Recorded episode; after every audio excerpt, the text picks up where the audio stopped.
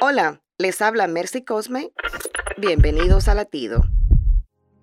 No es extraño que pasemos por algún problema, escalando una pared que parece no tener fin. Incluso, seguimos cargando un pasado que no nos deja avanzar. Pero quiero animarte a que retome fuerzas. No dejes que tu corazón se nuble. No tengas miedo.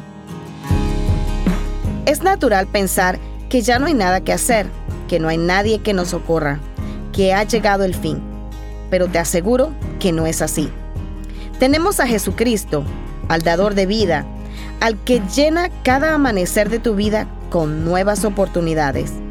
Mira a tu alrededor, tienes millones de razones para seguir adelante. Y en cada prueba de la vida, ten presente que Dios estará allí para ayudarte. No olvides que Dios te ama. Latido les llega a través del ejército de salvación.